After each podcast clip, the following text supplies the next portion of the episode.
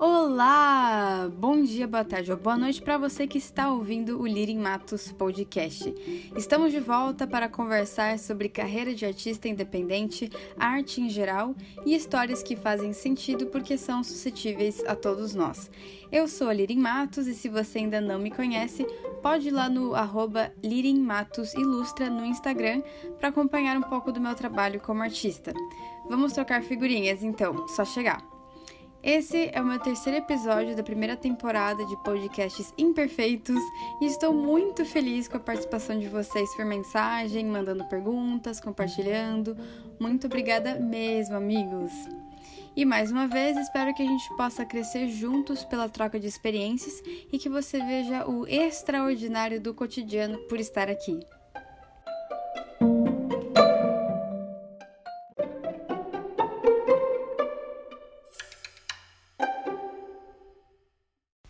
No episódio anterior, toquei na ferida e falamos sobre os preconceitos sociais com a carreira do artista, as consequências disso no trabalho artístico e também como muitos artistas ainda estão engravatados principalmente por causa de dinheiros.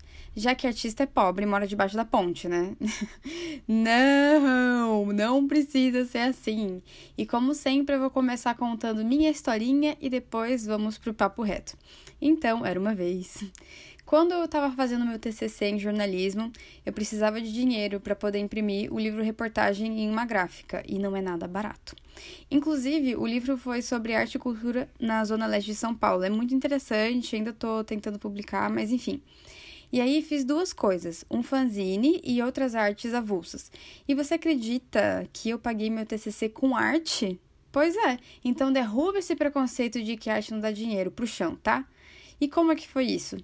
O fanzine foi alguma coisa que eu aprendi com o pessoal da periferia. Aliás, um salve pro pessoal da periferia, Zona Leste aí. Gente, vocês são muito incríveis. Aprendi demais com vocês. Hum, e o fanzine, ele é um livrinho pequeno, por assim dizer, né? Um livrinho pequeno, feito à mão, que o artista pode colocar poesias, historinha, é, quadrinhos, desenho, etc. A criatividade é livre. E para fazer é bastante simples, você pega uma folha 4 e faz uma dobra no meio na horizontal, daí vai ficar um retângulo comprido e fino assim, sabe? Depois você dobra no meio, na horizontal de novo, e vai ficar um retângulo gorduchinho. E olha, eu, eu até ia explicar, mas é que ficou tão confuso que eu acabei de resolver que, na verdade, eu vou fazer um videozinho mostrando como fazer, tá bom? Então vai estar tá lá no meu Instagram, junto com o post desse episódio, é só dar uma olhada lá. Enfim, e quando você já tiver a dobra feita, que ela é difícil explicar por áudio, mas em videozinho você vai ver que é super simples. Vai ficar tipo um livrinho mesmo. Aí você vai numerar as páginas do 1 ao 8. Vai ser frente e verso, mais ou menos assim. E daí feito isso, você abre a folha de papel por completo e agora você sabe qual que é a sequência de páginas. E você vai ver que vai ficar com os números salteados, e é assim mesmo. E daí é só fazer o seu design. Quando eu fiz o meu, eu fiz de rimas ilustradas e chamei de poelia. Então, um exemplo. Na página 2 está assim: Ora floresce, ora cai a folha. Página 3. Ora anoitece, ora galo entoa. E daí eu fiz o desenho de uma flor com pétalas e depois a pétala caindo, desenho uma lua, um sol, enfim. Tem gente que faz fanzines mais, elaborados, com mais páginas, é, até imprime numa gráfica, porque um fanzine ele não sai tão caro. Mas pensa na universitária fazendo TCC. Eu não tinha tempo para nada mesmo. Então ficou bem simples mesmo, esse de folha 4. Mas calma que não acabou. Você vai fazer 10 fanzines iguais à mão? Claro que não! Você vai levar no lugar para tirar xerox. Mas vem em um lugar de boa qualidade, tá? Por favor. E depois é só pegar as cópias e fazer a dobradura de novo em cada um deles. E para vender, como é que funciona? Você começa com parentes e amigos até ficar confiante e ir para ponto de ônibus, é, fila de banco, sei lá, qualquer lugar parecido. Eu vou deixar aqui embaixo um exemplo de como você pode vender o seu fanzine. Diz assim, ó. Você vai chegar lá pro, pro seu tio, Bernardo, e vai falar assim: Oi, tio Bernardo, tudo bem? Olha, eu tô divulgando minha arte de uma forma simples, que é com esse livrinho aqui chamado Contitos. Vamos supor que o seu fanzine chama Contitos. Tem meus desenhos, minhas poesias e meu Instagram também. Eu tô vendendo no precinho do coração. Quanto o senhor quiser e puder contribuir, eu fico muito agradecida. Pode ser dois, cinco, dez reais. E nisso o senhor me ajuda a chegar mais perto do meu sonho de ser uma artista independente. E olha só, muito simples, né? Um diálogo bem fácil. E muito bem, eu vendi para colega de classe, para amigo. Na verdade, os amigos eu obriguei, né, gente? vendi para desconhecido em ônibus, assim, de, de, realmente se levantar no ônibus e falar: Oi, gente, tudo bem? Meu nome é, é Lirin, enfim, explicar o que eu tava fazendo e, e vender ali no ônibus. É, também em fila de cantina, fila de xerox na faculdade, enfim, você tem que ter cara de pau mesmo, tá?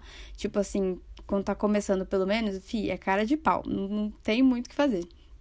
E eu já ganhei 50 centavos em um fanzine, já ganhei 50 reais no mesmo fanzine. Então, olha, é o precinho do coração é a melhor coisa. Você não deixa tabelado e como é uma coisa assim que você tirou xerox, é, vai valer a pena. Tipo, mesmo a pessoa pagar um real, você já tá no lucro. Enfim, claro que você quer mais do que um real, né?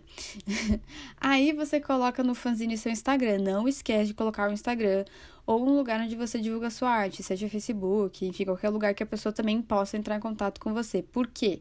Porque o fanzine, você vai conseguir tirar o dinheiro com ele sim, mas quando a pessoa entra no seu Instagram, ela vai ver a sua arte mesmo, no seu Facebook, enfim. Porque imagina que o fanzine é um tira-gosto, sabe? E o Instagram seria o prato principal. Então ali você já pode ir divulgando algumas obras com preço é, tabelado ou não, né? Enfim, a gente falar mais sobre isso depois é, mostrar mais quem você é como artista, o que, que você faz. E, claro, o Instagram já é outro assunto para outro dia, enfim, eu, também nem sou muito expert nisso, então eu vou deixar aqui é, de referência as irmãs do um, Efeito Orna, tá? Elas estão no Instagram, estão no Facebook, estão no LinkedIn, tudo. Efeito Orna, para você que quer aprender mais sobre rede social, marketing pessoal, elas são ótimas nisso. É, sei lá, acho que são as melhores assim que eu posso dar para você como referência. Dá uma buscada lá depois, um Google, sei lá. Então, hoje em dia o meu Instagram é outra coisa. Se você for bem lá no comecinho, vai ver que eu ven... vai ver que eu vendia mesmo umas artes mais estranhas assim, nada a ver com o que eu faço hoje. Então, eu vendi arte ilustrada de verso bíblico e não era só desenho, tinha umas colagens, umas coisas meio doidas. É, enfim, tinha até uma assim que particularmente eu gostei mais de todas, que era um quadro, um quadrinho assim num papelão que era um homem e da cabeça dele tinha um buraco assim, e daí tinha um monte de flores, é, flores, essas secas, sabe? Coloquei flores secas assim, aquelas pequenininhas que não parece que tá morta. enfim, ficou bem lindinho. Mas enfim, é, se você for mais lá embaixo, talvez você encontre isso por lá. Bem diferente do que eu faço hoje, né? E daí eu vendi essas artes por, sei lá, 10, 15, 20 reais. E eu era muito chata mesmo, eu era chatona na divulgação, porque eu realmente precisava de dinheiro rápido para imprimir meu livro. E o que eu quero dizer com chatona? De cara, todo dia, todo dia eu falava, tô vendendo isso aqui. Todo dia eu chegava no meu grupo de amigos, tipo assim, tem um grupo de amigos na sala de aula, vamos supor, enquanto ninguém daquele grupo comprou, eu não parei de falar que eu tava vendendo minha arte, entendeu? Então, gente, é isso. Se você realmente precisa, tem, tem que fazer assim. Não, não tem muito, muito outro jeito. Pelo menos eu tô falando da forma como eu fiz, né? Talvez você encontre outro jeito aí, mas enfim, se você quiser alguma dica, essa seria a minha dica, uma delas, né? Mas enfim. É, e daí eu fiz o meu, meu Instagram só para isso, bem dizer, só para vender minhas artes, divulgar e tudo mais na época da faculdade. E depois que eu comecei, tipo, depois que eu já tinha vendido o meu livro, daí nem continuei, não, não pensava em vender arte de qualquer forma. Se você está acompanhando desde o primeiro episódio, já vai entender melhor sobre isso. E vai também lembrar que eu comentei que eu voltei a trabalhar com isso só agora em janeiro de 2020 por causa do desemprego, pandemia, enfim, e que eu realmente não tirei uma grana muito alta em seis meses. Mas não desanime, porque você fala, ah, o que essa guria aí tá falando? Nem tirou um bom dinheiro, tá querendo me dar dica. Eu tô falando os meus erros e acertos aqui, para você aprender um pouquinho, se você quiser. E eu tenho boas notícias, tudo é informação. Eu, quando comecei, não tinha informação de nada. Foi tudo no tranco e barranco, entendeu? Botando cara a tapa e eu aprendi algumas coisas e eu quero compartilhar aqui com você essas coisas. Então, vamos lá de papo reto. Pega aí um papel e um lápis, porque tem muita coisa para você anotar se você está começando a se aventurar no mundo do art business, da carreira artística.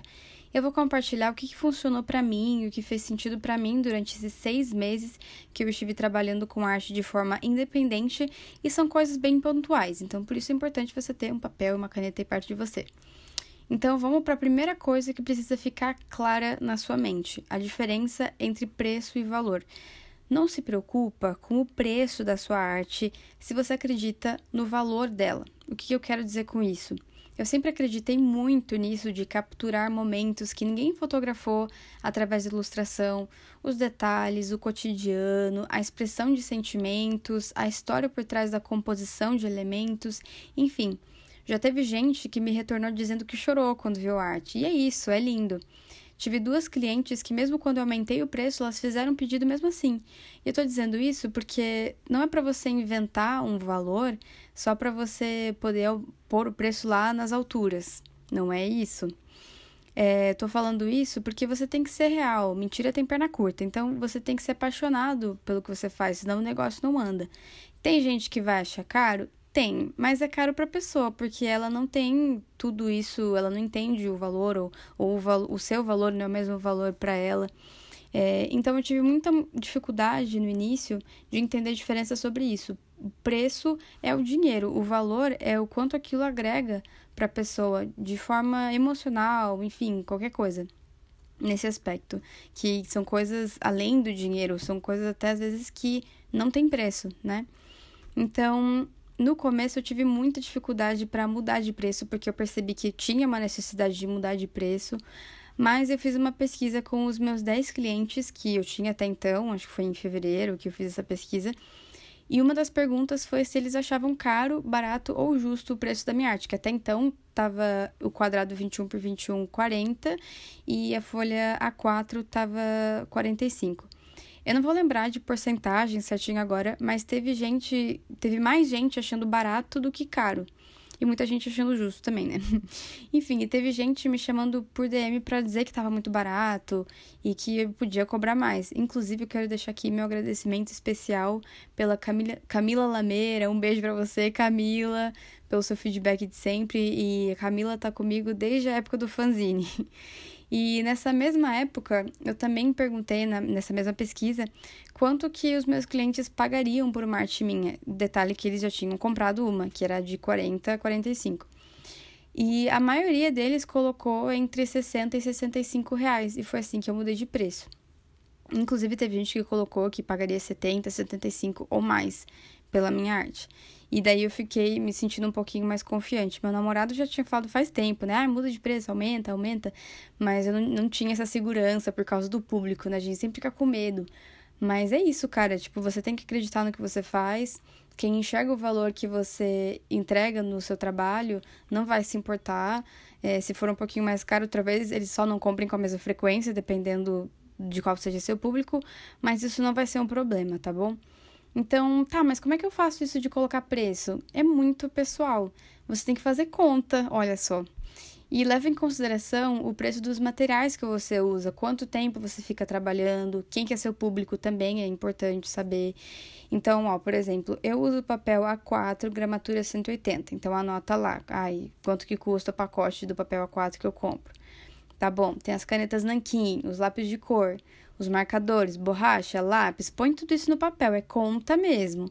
E não vem com essa de que gente de humana não sabe fazer conta, porque sabe sim. E na pior das hipóteses, você usa a calculadora. Vai parecer que eu tô fazendo merchan, mas eu tô divulgando de graça, porque conhecimento nunca é demais, né? E a Natália Arcuri do Me Poupe tá lá no YouTube e ela tem vídeos ótimos para autônomos. Eu ainda não tenho 10 mil seguidores no Instagram para falar raça para cima, então eu vou deixar o título do vídeo que vai te ajudar a decidir um preço para sua obra, ok? Anota aí o nome do o título do vídeo e vai procurar no YouTube. É assim: A Receita da Renda Extra com Natália Arcuri. A Receita da Renda Extra com Natália Arcuri. Anotou? Beleza. Se você não achar, me chama no Instagram e eu vou te enviar o link, tá? Mas não fica sem ver, de verdade. E se você quer pôr o preço no seu trabalho e não sabe como, vai lá e assiste, vai te ajudar a ter uma noção, pelo menos. Porque eu mesma não tinha noção de nada, não tinha noção nenhuma do que eu estava fazendo. Então esse vídeo me ajuda um pouquinho a ter é, um norte. Agora, por que, que eu mudei de preço, além né, de, de fazer a pesquisa, de ter meu namorado falando, eu levei um choque de realidade. Como? Eu fui calcular o meu custo sem. De novo cálculo? É, de novo cálculo. Você é de humanas porque você é artista, mas você sabe fazer isso, você é totalmente capaz de fazer conta. Não se preocupe, eu prometo que é fácil. Então, é, o custo 100, eu vou falar um pouquinho sobre isso porque me chocou demais e talvez se você colocar isso na ponta do lápis também vai te chocar e te impulsionar a mudar de preço, ou enfim, como, como aconteceu comigo, me, me impulsionou muito a mudar de preço, que foi descobrir quanto é que era o meu custo 100. E o que, é o custo 100? O custo 100 é quanto tempo demora para você conseguir 100 reais. Parece uma coisa bobinha, mas assim, é muito importante saber. Inclusive, eu, eu vou falar bem assim por cima, porque, de novo, tem vídeo lá da Natália Arcuri no canal do Me Poupe falando sobre isso também. Então, procura lá, custo 100, para você aprender como descobrir quanto tempo demora para você conseguir 100 reais. Isso pode te chocar, porque me chocou. Eu não vou ensinar a fazer a conta e tudo mais, porque esse aqui não é meu objetivo agora. Eu só tô te pontuando o que, que é importante você saber, tá? Então, é, como é que funcionou isso pra mim? De janeiro a março, eu demorava 39 horas. 39 horas! É mais do que um dia para conseguir 100 reais. Na época que eu tava cobrando de 40 a 45 por desenho. E como eu tava só começando, né? Era o pedido era baixo, eu demorava muito mais para fazer um desenho, eu ainda não usava marcador, era tudo no lápis de cor mesmo. E quem pinta com lápis de cor ou marcador sabe que dá muita diferença de tempo, mas enfim. E daí, quando eu aumentei 20 reais e passou a ser 60 ou 65, eu diminuí 9 horas do meu custo 100. Então, antes Tava 39 horas para conseguir 100 reais e depois passou a ser 30 horas para conseguir 100 reais, de abril a junho. Claro, ainda é absurdo, sim, mas é uma mudança muito importante e necessária. E eu acho que é muito legal você conseguir visualizar isso, porque isso choca mesmo. E é para chocar, é para você ter uma mudança, pra você falar: caraca, tem alguma coisa errada aqui, tenho que ir para frente, entendeu? Então é isso. É, duas coisas de novo falando então, diferença de preço e valor. É, não esquece de ver o vídeo da Natália Cury sobre renda extra, receita da renda extra e também custo 100. Os dois vídeos no canal do Me Poupe. Se você não achar de novo, me manda uma DM e a gente conversa porque você não pode ficar sem saber disso. Vai ser muito importante, muito legal para sua carreira como artista independente. Agora, uma outra dica, que na verdade eu recebi ela recentemente, do meu amigo Jonathan De Luca, e eu já mencionei ele aqui, vou mencionar de novo. Ele disse para não colocar um preço tabelado, né? Tipo assim, é, o preço X aí para tamanho tal vai ser 40, tamanho tal vai ser 60, entendeu? Isso é um preço tabelado. Por quê? Porque tem desenho que demora 3 horas e tem outros que demoram o dobro, tipo, pelo mesmo preço. Então, assim, eu acho que não é justo nem com o cliente e nem com você que é artista, né? E isso era uma coisa que eu não tinha pensado até ele me alertar sobre isso. Então foi uma dica aí do meu amigo Jonathan Deluca. Ele também tá no Instagram, faz arte realista. Muito bom, por favor, vai lá dar uma olhada, uma checada no trabalho dele. É, então, o que, que, quer dizer isso do, de não colocar preço tabelado? Vamos supor que você. Vou usar o meu exemplo de novo, né? Porque acho que fica mais fácil. Então, eu tenho dois tamanhos de desenhos que eu faço, que é o quadrado, que é o 21 por 21, e a folha 4. Então, o que, que seria preço tabelado? Como eu estava fazendo, quadrado 60, retângulo, que é A4, 65. Por que, que eu não farei isso? Já expliquei. Mas então eu faço assim, olha, o quadrado ele vai ser a partir de 60 o retângulo vai ser a partir de 65. Você está entendendo? Porque dependendo do tipo de arte que você faz e do pedido que a pessoa fizer para você, vai ficar mais trabalhoso e, portanto, o preço deve ser maior.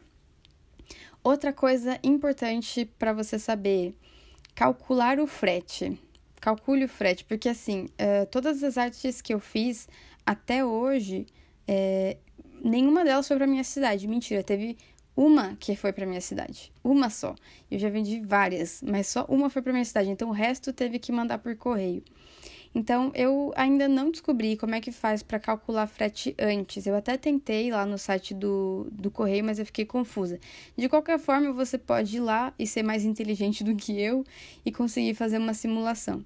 Aliás, é uma coisa importante. Ó, se você escutou isso, é os, os gatos fazendo bagunça. Releva, eu ainda não tenho estúdio.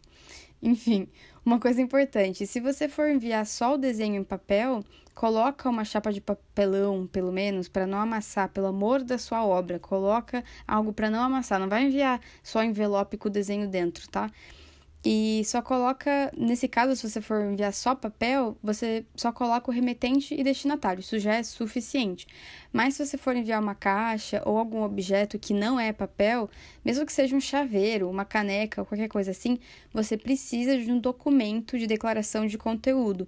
E calma que não é muito complicado, você consegue isso no site do Correios, ou é só ir no correio e pedir para a moça que atende lá a declaração de conteúdo. Dá para você preencher na hora, ou você pega a folha, leva para casa, tira a xerox da forma como você achar melhor.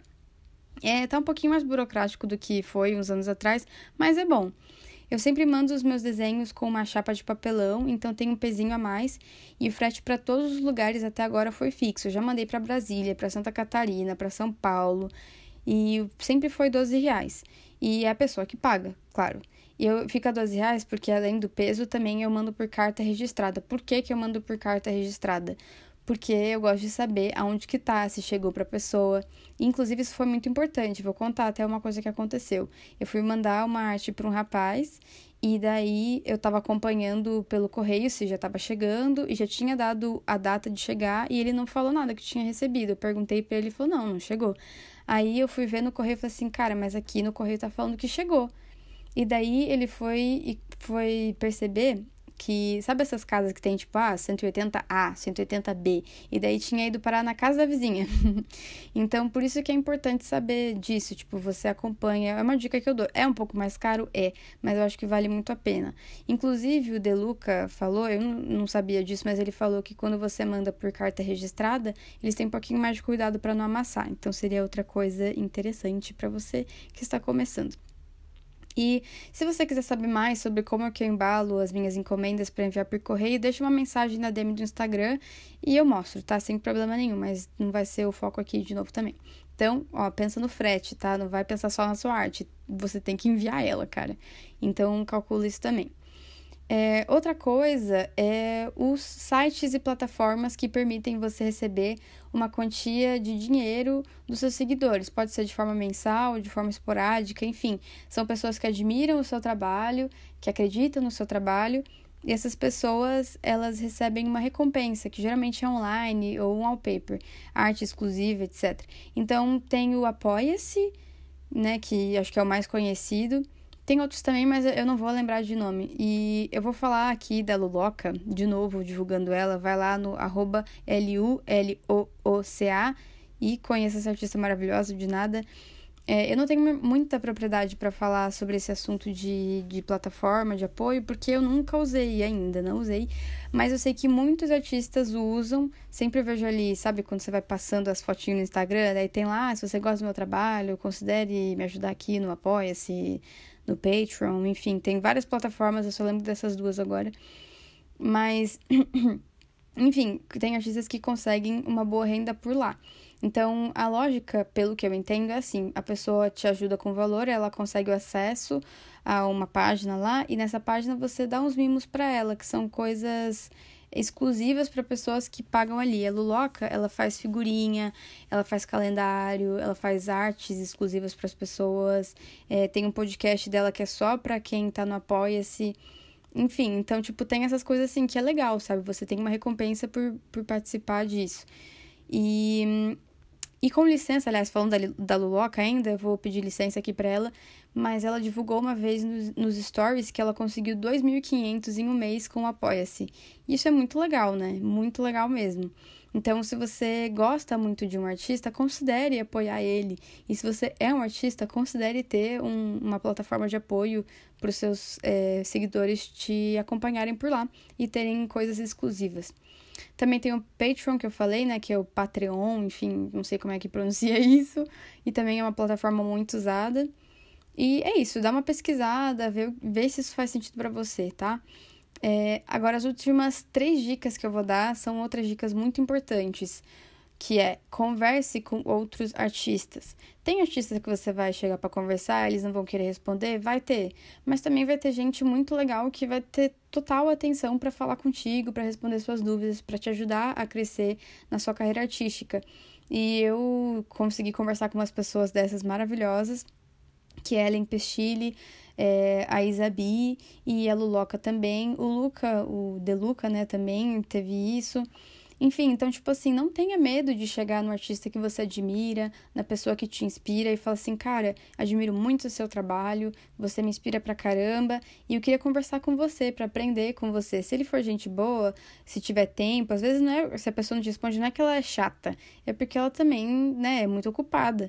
Então, assim, quem sabe você consegue conversar com essas pessoas é, inclusive, se você quiser saber como fazer isso, eu posso comentar isso outra, outro momento, né? Porque como jornalista a gente aprende como chegar nas pessoas. Se você não tem essa facilidade, não consegue nem chegar na mina que você gosta, então a gente pode conversar depois. Mas enfim, tenha contato com outros artistas, porque você você vai aprender muito. Você não tem como aprender as coisas sozinho. Você precisa de outras pessoas para aprender. Quando você era uma criança, você precisava dos seus pais, dos professores, enfim. E hoje em dia não é diferente. Só porque você virou adulto não é diferente. Você ainda precisa de pessoas para se relacionar. Tá bom? Então converse com outros artistas, faça amizades, entre em grupos de artistas, tire dúvidas, observe os outros artistas. É, isso vai ser demais de importante. Você precisa ter referência. Também outra dica que eu vou dar, talvez não para esse ano de 2020, com pandemia e coronavírus, mas participe de feiras. É, feiras de artes, enfim, talvez é, se você pegar, vamos supor, é, em Curitiba tem a feirinha do Largo da Ordem, não sei outras cidades porque não conheço, mas é uma feira que acontece todo domingo e a, tem as pessoas lá que têm as tendinhas delas e vendem arte, que tem que pagar um aluguel por isso, enfim. Mas também tem pessoas que são totalmente livres por ali e ficam andando pela feira e mostrando a arte delas para vender. Isso também é uma possibilidade. Eu não sei se pode fazer isso, tá? Mas é que eu vejo gente fazendo isso. Então, se isso for crime, me perdoem, não não façam isso, mas dá uma pesquisada antes. E a última coisa que eu vou falar também é tenha uma rotina. É muito importante você ter uma rotina para você se manter motivado, para você se manter constante e é assim que você vai ter o seu crescimento com, com a sua carreira de artista. Se você ainda não sabe como montar a sua rotina de autônomo, não perca o próximo episódio, porque eu vou compartilhar a minha rotina e explicar por que é tão importante ter uma rotina e também falar sobre alguns elementos essenciais que você precisa ter nela, tá bom? Arreu! Vamos de perguntas então. Winfelau perguntou: Como você faz a divulgação do seu trabalho? Pois bem, eu uso alguns, algumas redes sociais, algumas convencionais, outras nem tanto. Mas, em geral, eu não sou muito boa na divulgação. Como você pode ver, se você entrar no meu Instagram hoje, Bom, neste momento em que estou gravando, eu não tenho nem 600 seguidores, tá longe de mil. Então, tipo assim, eu tenho isso desde janeiro. Para algumas pessoas isso é um absurdo, né? Porque você teve muito tempo para fazer uma boa divulgação. Mas, enfim, é, tem sido uma coisa bem boca a boca mesmo, porque não, não pago patrocínio, não pago nada, não pago publicidade. hum, mas, tá, quais são os meios que eu utilizo? Obviamente o Instagram é o principal, que é onde eu coloco meus trabalhos, onde né, acontece a comunicação, os pedidos tudo mais. Então tem o Instagram. É, o Behance eu não sei se eu coloco como divulgação, porque ele é mais um portfólio, mas vou colocar aqui Behance também. Tem o LinkedIn, que é um pouco inusitado, mas eu acho que é bem interessante colocar as coisas no LinkedIn. E, bom, enfim, a gente podia conversar mais sobre isso em outro momento, mas já deixo de novo, a minha indicação das gurias do Efeito Orna. É só ir no Instagram, arroba Efeito Orna. Elas são incríveis em tudo que, que tem relação com é, rede social, marketing pessoal. Sério, se você tem interesse de aprender sobre isso, vai lá e aprende com elas, que elas são referência. Claro, também o podcast acaba sendo um tipo de divulgação, porque estando no Spotify, em outras plataformas, alcança pessoas que talvez não conheciam ainda meu trabalho, mas, sei lá, ficam interessados e vão para lá. Ninguém ainda me disse isso, né, que me conheceu através do podcast, então não sei. Mas, enfim, tem o um podcast também. E o blog, eu sempre falo que esse blog vai sair, vai sair e não sai, mas gente, vai sair. Prometo. Beleza. É, a Kay Ebinger, oi linda, tudo bem com você? Ela perguntou: Ó, não é fácil reconhecer o valor do seu próprio trabalho. Como tem sido para você reconhecer isso? é, realmente, não é fácil reconhecer o valor do próprio trabalho. E como a gente já comentou no episódio passado sobre hobby ou carreira, a gente tem vários preconceitos, vários é, várias crenças que fazem o artista pensar que a arte dele não vale tudo aquilo, né? E o que, que é tudo aquilo? Para cada um vai, vai, vai ser diferente. Mas enfim, como é que eu reconheci isso? Como é que eu tenho reconhecido? É, claro que eu uso muito base de outros artistas para saber se, se o que eu tô fazendo é, tá muito louco ou se tô no caminho certo, mas eu acho que é mais uma coisa emocional até, sabe? Tipo de, de falar, cara, o que eu faço tem valor. Por que, que isso tem valor? Porque, é, porque eu faço com coração, eu faço com vontade, é, faço com muito carinho, com muito amor, com cuidado. Então, tipo, o que eu tô colocando no trabalho não é tão somente uma técnica, um desenho, mas é também é, o meu carinho com aquela pessoa, o meu carinho com a história que ela abriu para mim, porque assim, é, não vou saber dizer de outros artistas, mas eu sempre pergunto da história que tá por trás do desejo de fazer aquele desenho. Então a pessoa se abre comigo e eu acho isso muito importante, muito valioso e tento ter o maior cuidado com isso. Mas enfim, é, para reconhecer isso, tem que ser bem sincera que eu não consegui fazer isso sozinha. Eu precisei muito do meu namorado falando, ai, você tem que valorizar mais seu trabalho, tem que valorizar mais seu trabalho. A mãe dele também, é, porque ela é coaching pessoal e tudo, gente. Vai lá na Dilene Binger se você precisar de uma melhora na sua vida. E daí é, também a Natália Arcuri, que tudo bem, ela não, não conheço ela pessoalmente, mas eu vejo muitos vídeos dela e ela me inspira demais. Já comentei sobre ela antes, a Natália Arcuri do Me Poupe ela também fala muito sobre isso. Então, tipo, eu acho que depende muito de outras pessoas para me falar assim, cara, você pode, você pode é, reconhecer seu valor, você pode ver o que, que você faz é bonito. Porque, particularmente, eu, eu acho que eu tenho essa dificuldade, né? De olhar e falar assim, ah, não sei se isso é tão bom assim, ah, poxa, mas. Sabe, é, é o, o famoso baixa autoestima do artista. Acontece muito. Então, acho que ter um, um, um, meio, um ambiente onde você consiga é, crescer, um ambiente que seja saudável, um ambiente que reconheça as coisas boas que você faz e também reconheça seus erros para te ajudar em todos esses aspectos é muito importante. E claro, né, a minha família em geral, minha mãe, minha avó, tudo, todo mundo acha tudo que eu faço lindo, incrível, maravilhoso. Então, obviamente, tipo, ter essas pessoas à minha volta ajuda muito, tipo, de qualquer rabisco que eu faço, eles falam, nossa, que lindo! Nossa, você é muito talentosa. Ai, família é ótimo, gente. Família foi, acho que foi criada para isso. É, enfim, ah, eu lembrei de uma coisa, o Infelau, que eu esqueci de comentar na sua pergunta. Eu não uso Facebook porque, não sei, não, não, não compactuo com o Facebook. Mas tem grupos no Facebook de artistas. E não só de artistas, né? Se você faz outro tipo de trabalho, tem vários grupos no Facebook, comunidades. E isso é muito legal, porque você pode divulgar o seu trabalho ali. E não só divulgar, mas também conhecer o trabalho de outras pessoas. E isso sempre é muito saudável, muito positivo, a troca de informações. Tá bom, agora vamos para a Line Macpa, que fez duas perguntas. Primeira, você acha que está valorizando o seu trabalho? Se sim, tem certeza? Depois se tem certeza, eu fico na dúvida, mas é, eu acho que eu tenho valorizado o meu trabalho sim. No começo, quando eu estava cobrando 40, 45, e depois que eu troquei para 60, 65, nesse meio tempo, na, não só troquei de preço, mas também eu já tinha estudado, já tinha entendido melhor como usar o material. É, e, enfim, entendido um monte de coisa. Então, tipo, não fazia mais sentido para mim deixar naquele mesmo preço, por exemplo. Hum, então, nesse sentido de valorização é, monetária, vamos dizer assim, acho que, que sim, estou conseguindo valorizar cada vez mais, aprendendo. Obviamente, ainda não, não sei de tudo, mas estou no caminho. E, bom, acho que eu tenho certeza disso. Agora, se você está perguntando sobre valorização do meu trabalho é, de forma não monetária, isso eu acho que eu tenho bastante certeza sim. Porque uma vez, inclusive, já, já veio gente me pedir, tipo, ah, você consegue fazer um desenho para mim e tal, mas eu não queria com o nariz laranja. Aí eu falei, olha, infelizmente é, eu não, não faço sem o nariz laranja, porque, né, no caso, essa é tipo minha marca. E.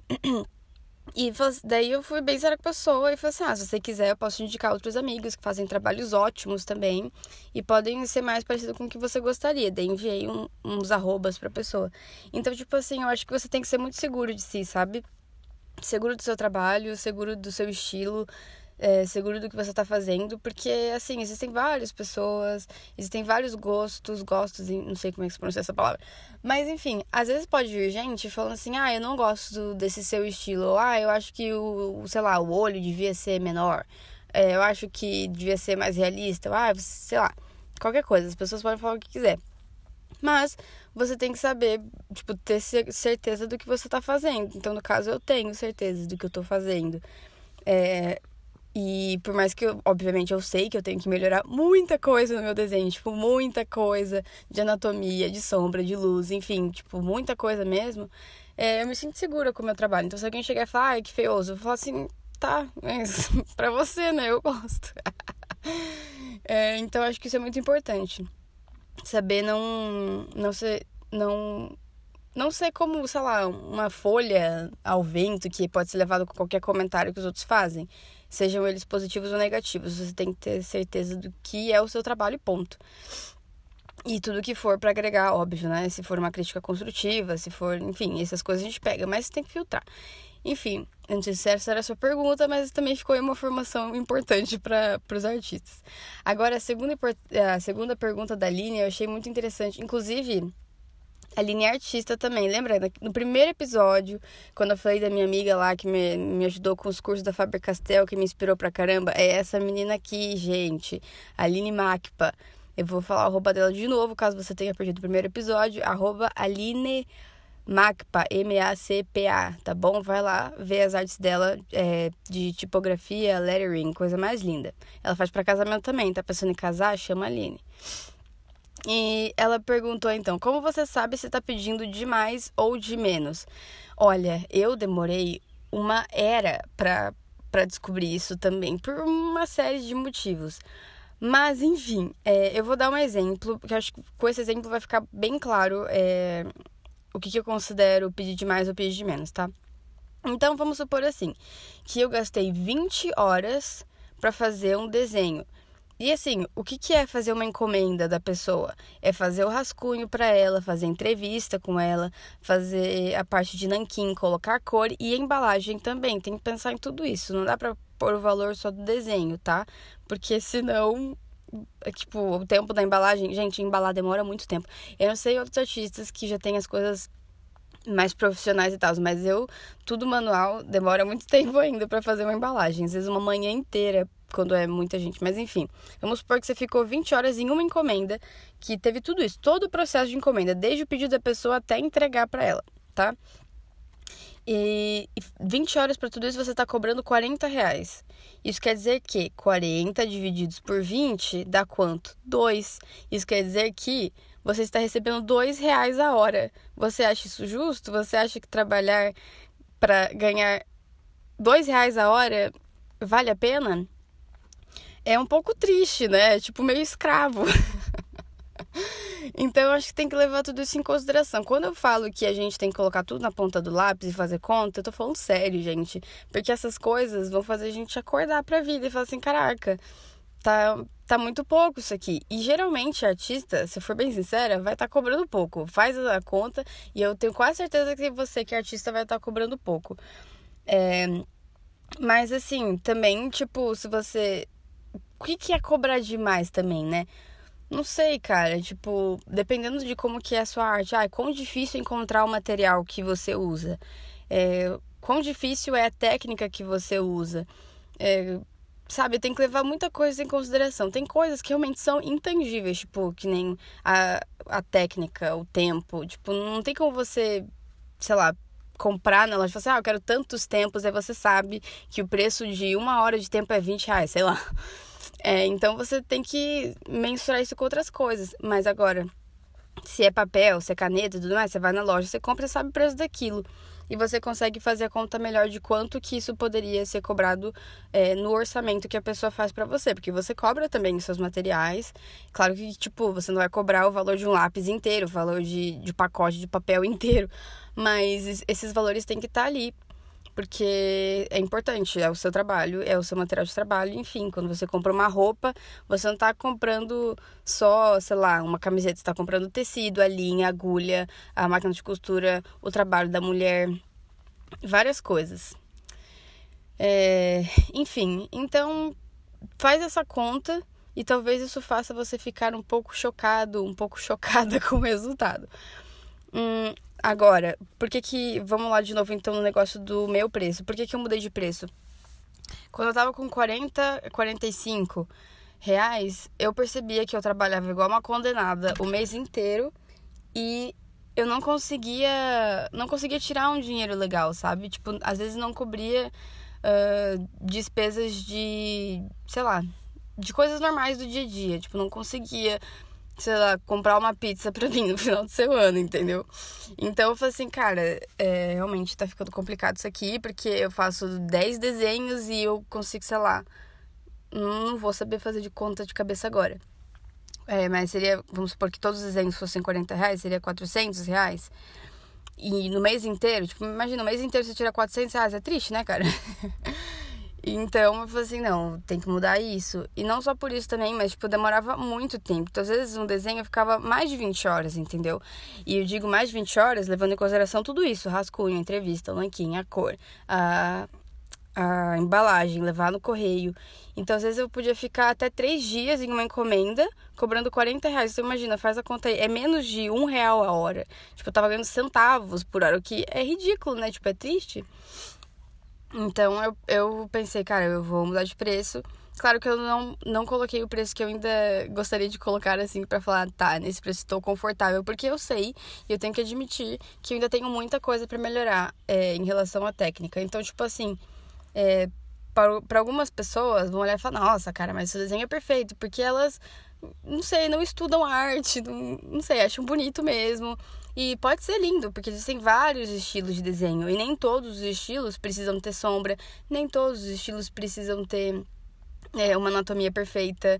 É, estilos e estilos, né? Eu posso ter um estilo de desenho que seja super infantil, com traços esquisitos, não tenha sombra nenhuma, seja super 2D, paradinho, enfim, e ser um estilo super legal e tudo mais, enfim. Então, é, não é tanto só sobre técnica que eu tô querendo dizer, mas assim, pro trabalho que eu quero alcançar, o trabalho que eu quero alcançar, o resultado final é uma coisa com uma técnica mais legal de sombra, de luz, é, de anatomia. Então, tipo, como eu tenho esse objetivo de melhorar o meu traço nesse sentido, é, e eu sei que eu ainda não estou no patamar em que eu gostaria de estar, eu sei que não faz muito sentido para mim isso. Mas enfim, outra coisa que é muito importante saber é que não aconteceu isso comigo ainda, infelizmente, mas se está acontecendo com você, querido artista ou querida artista, de estar recebendo muitas encomendas e você não está dando conta de fazer no mês, você está tendo que é, declinar algumas, alguns pedidos de orçamento, não faça isso, não, não fala para o seu cliente, não tenho mais vaga para você. O que, que você faz? Você aumenta o preço do seu produto e daí a demanda vai abaixar um pouquinho e você vai dar conta de fazer tudo que você tem para fazer, tá bom? Essa é outra dica da Natália Arcuri. Então, cara, tudo que tem a ver com dinheiros, Natália Arcuri é show de bola, tá? Eu sou só uma aprendiz. Talvez se algum dia ela escutasse esse podcast, ela ia falar: putz, coitada, muita coisa para aprender ainda e real, oficial, muita coisa para aprender ainda. Mas enfim, Aline, eu espero que eu tenha conseguido responder a sua pergunta. E vou repetir aqui para todos vocês, artistas, pessoas humanas, vocês sabem fazer conta sim, cara.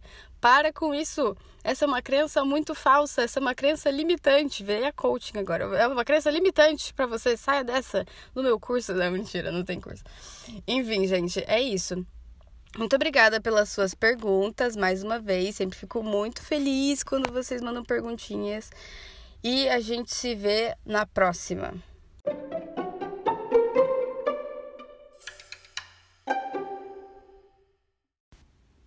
Ufa, amigos, essa conversa não foi rápida, mas eu amei e acho muito importante falar sobre isso.